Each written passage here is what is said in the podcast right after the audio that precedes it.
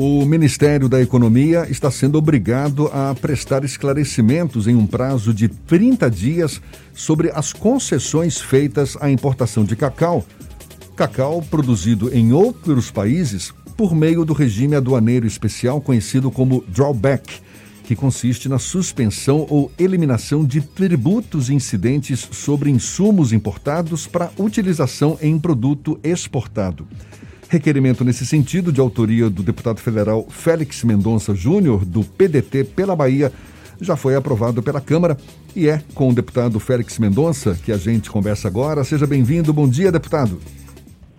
Bom dia, Jefferson. Bom dia, Fernando. Bom dia a todos os ouvintes da Tarde FM.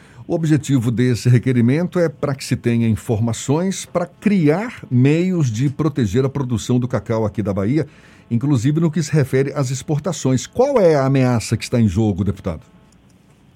São diversas ameaças, Jefferson. Nós temos a ameaça ambiental, que pode estar trazendo doenças como monilias, então nós temos que saber como essas cargas de cacau estão sendo fiscalizadas a nível de não trazer doenças. No ano passado, ano retrasado, tiveram cargas que vieram com. Uma veio com uma pessoa morta dentro da carga, misturada ao cacau, e outra veio com insetos, lavras de insetos vivos. Então, a ameaça de trazer uma doença pior do que a vassoura de bruxa, que acomete o cacau, ainda é grande. E essa é a ameaça ambiental. Tem a ameaça também da concorrência desleal, porque você tem num, numa importação dessa com drawback, a isenção ou a suspensão por um ano ou dois do imposto de importação, da contribuição do PIS, do COFINS, imposto, IPI, eh, o ICMS pode ser, então a gente está analisando tudo isso. É uma concorrência desleal.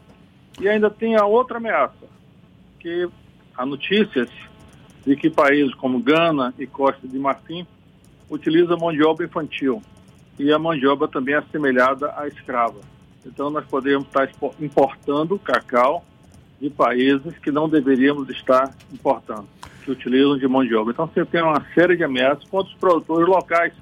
Ainda mais numa crise dessa, dar um benefício fiscal desse tamanho é um, é um crime com os produtores, que são pequenos produtores, na sua grande maioria, 80%, 90% são, são menos de que 20 hectares, são pequenos produtores, realmente aquela, aquela história de grande produtor de cacau só no, nas novelas de Jorge Amado, mas a realidade hoje é outra, o cacau está muito sofrido.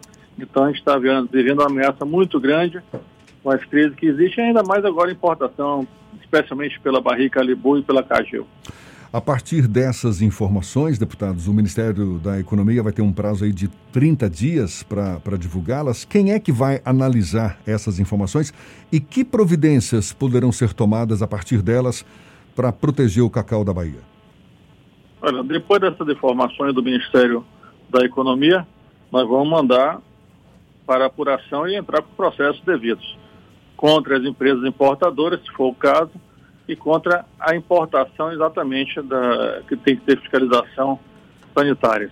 Então a gente vai tomar todas as medidas legais possíveis, claro que pela, pela Câmara Federal, para que veja a legalidade dessa, porque moral não há. É, moralmente essa importação é, é de já desnecessária, mas queremos ver a legalidade porque as medidas serão tomadas todas. Inclusive, a gente está acionando até o Ministério Público do Trabalho, na pessoa do senhor Procurador-Geral do Ministério Público do Trabalho, doutor Roberto Balazeiro, para que ele investigue também, para saber se a gente está comprando produtos de países que utilizam a mão de obra infantil e da mão de obra assemelhada a escravo.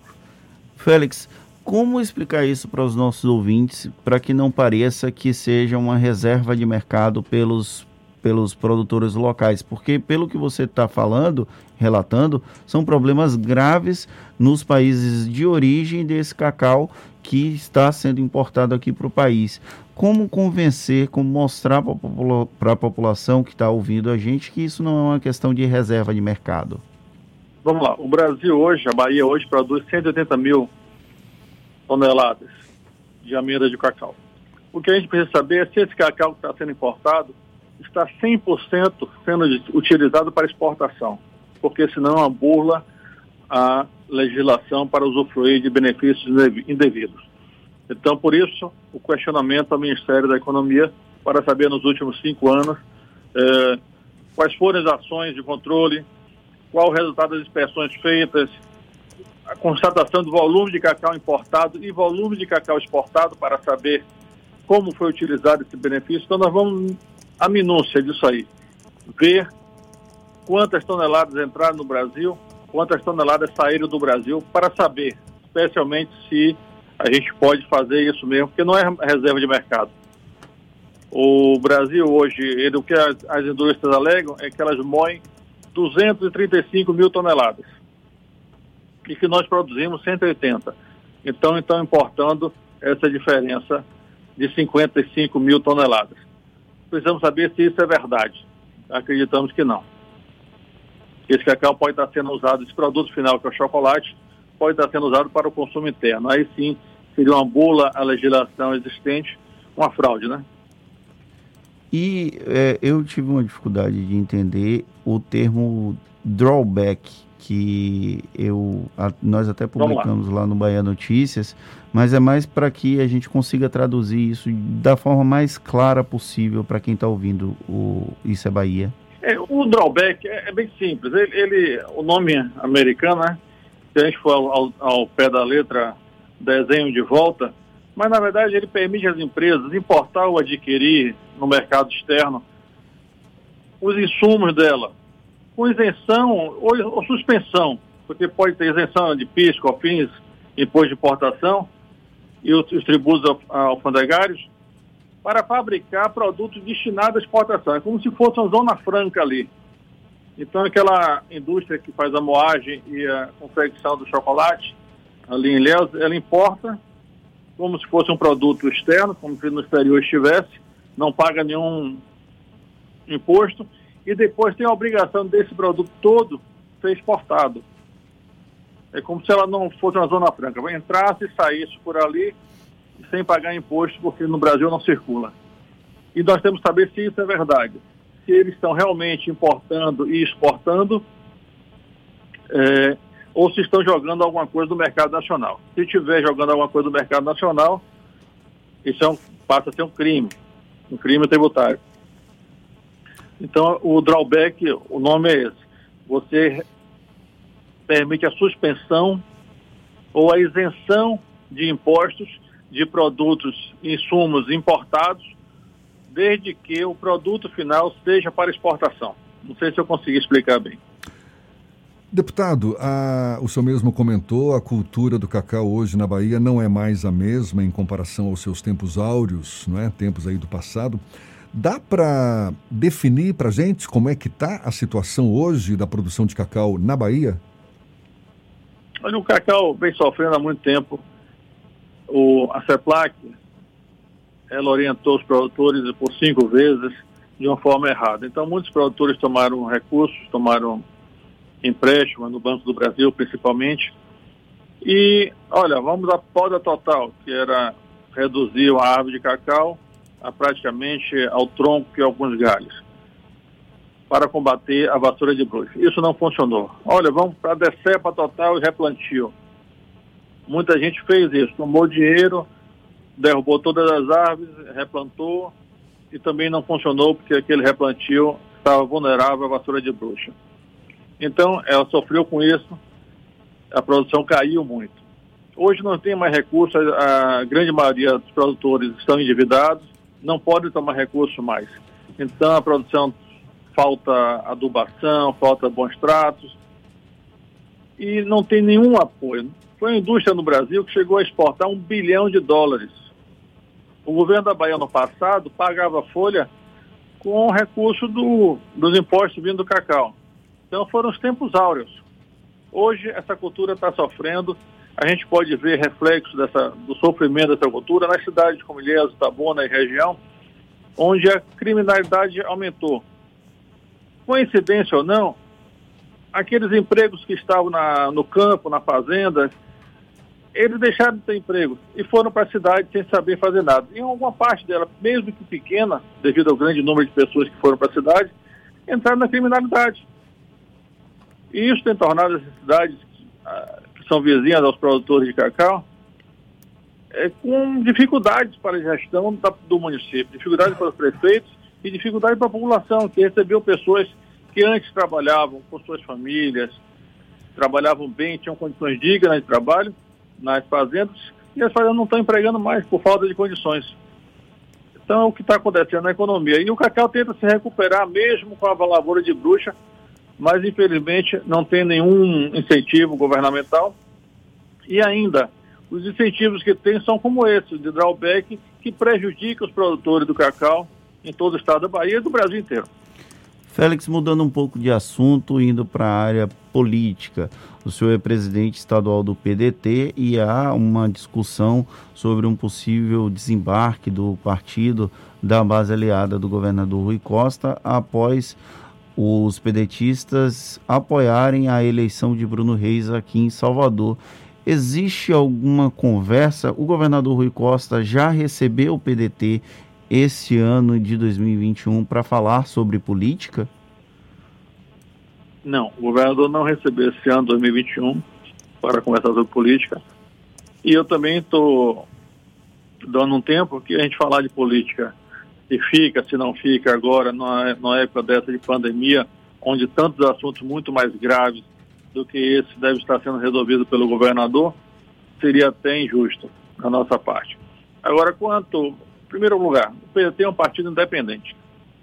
Ele não é subordinado ou subserviente ao PT e nem é subordinado subserviente ao DEM. É um partido independente que tem o corpo próprio, tem o espírito próprio, ele, ele é 100% independente. Nós não vamos negociar espaço por apoio futuro. Se for por isso, né? A gente vai ter que sair da onde estiver, da onde estivermos. Agora, o que nós temos de espaço hoje é pelo apoio que tivemos, da participação que tivemos nas eleições de 2018, onde apoiamos o governador Rui Costa e toda a chapa e participamos do governo. Agora, o futuro não está decidido ainda. Claro, o partido vai, como vários outros partidos que estão aí, lançando até candidatos ao governador, o PT lançou, o PP eu vi pela João Leão, eu não sei se o PSD lançou também o, o governador, o senador Otto, o próprio Dengue está com a CM Neto aí. Então tem vários candidatos aí. O PDT vai analisar. É, o ideal é que ele tivesse candidato para lançar para governador. Se não tiver, nós vamos analisar o que, qual a posição tomar. Uma outra questão, Félix, com relação à área política, é que no último final de semana, na última semana, na verdade, houve todo aquela, aquele rebuliço com a decisão que tornou o ex-presidente Lula elegível em 2022.